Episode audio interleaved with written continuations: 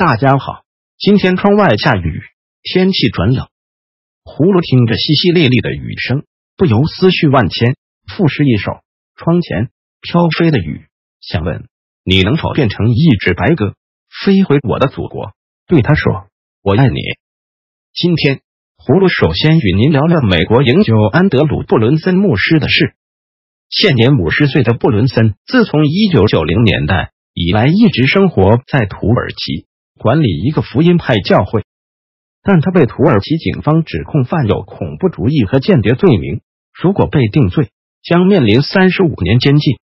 白宫趁这些指控毫无根据，布伦森牧师一案很快演变为土美关系中一大焦点问题。美国总统川普今年八月对土耳其罚以关税，一个重要原因就是因为土耳其不放弃起诉布伦森，在美国加征关税后。土耳其货币崩溃。周四，有美国媒体报道，华盛顿和安卡拉达成了一项协议，为释放布伦森敞开了大门。在法庭宣判的几个小时前，特朗普星期五早晨发推说，正为布伦森牧师辛勤努力。不久，土耳其法庭判决布伦森有罪，但只判处他三年零一个月的监禁。这位牧师在审前已经被拘押了两年。所以，法庭判他以拘押期折抵刑期，将其释放。箭在弦上的土美外交冲突得以化解。我们常见美国总统为了解救外国关押的公民而奔波，无论是克林顿、奥巴马还是川普。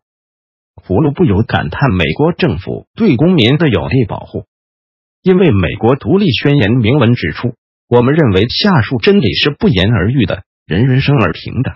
造物主赋予他们若干不可让与的权利，其中包括生存权、自由权和追求幸福的权利。为了保障这些权利，人们才在他们中间建立政府，而政府的正当权利则是经被统治者同意授予的。任何形式的政府一旦对这些目标的实现起破坏作用时，人民便有权予以更换或废除，以建立一个新的政府。接着。胡了与您聊聊中美贸易中出现的奇怪现象。根据中国海关总署数据，中国九月份对美国出口四百六十六点九亿美元，从美国进口一百二十五点六亿美元，当月对美国贸易顺差达到三百四十一点三亿美元，创历史新高。这是中国对美贸易顺差连续第二月创下历史纪录。今年八月。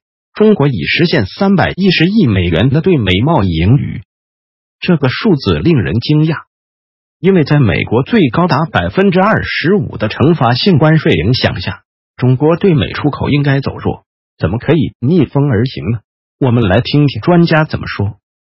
牛津经济研究院的经济学家高路易认为，目前中国出口数字冲高，其中一个原因是生产商想赶在关税提升前来填补订单。香港澳新银行的经济学家王蕊也对路透社表示，这种提前购置的影响非常明显。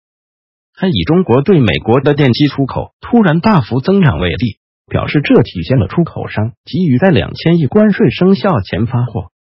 另一方面，人民币的贬值也推动了出口。中国出口从强劲的美国需求以及中国货币走弱中受益。今年以来。人民币对美元已经贬值近百分之十，这意味着中国产品在海外变得更便宜了。国际货币基金组织本周二发布的世界经济前景分析报告指出，如果贸易战进一步升级，中美两国二零一九年的经济增长都会受到不利影响，其中中国蒙受的损失将更大。IMF 还将预期的中国二零一九年经济增长率。从百分之六点四下调为百分之六点二，所以葫芦认为中国出口逆风而行的神话是不可能的。最后，葫芦要说说广州女律师孙雪华在广州市荔湾区华林街派出所警察关押、脱衣羞辱并遭构陷碰瓷的事件的最近进展。十月十三日晚间，广州市公安局发布了通报，通报中说。警方邀请广州律协代表调看了当事人进入到离开派出所的全部视频，视频显示不存在孙世华被殴打和羞辱的情况。通报中说，当事民警态度生硬，行为和语言有失文明，已经对其批评教育，责成其深刻反省。这则通报只字未提孙世华在派出所被强制要求脱衣检查一事。广州律协周六凌晨发布了通报，不过这则通报称，再未发现存在殴打、羞辱孙世华律师的行为。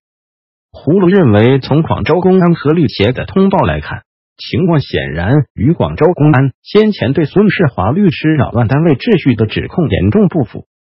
但孙世华律师受到侵权的情况如果属实，广州警方的行为是犯罪的，不是行为失范。为此，葫芦强烈要求广州警方向孙世华本人及社会公众公开现场监控视频，让真相大白于天下。好了。今天我们就聊到这里，明天再见。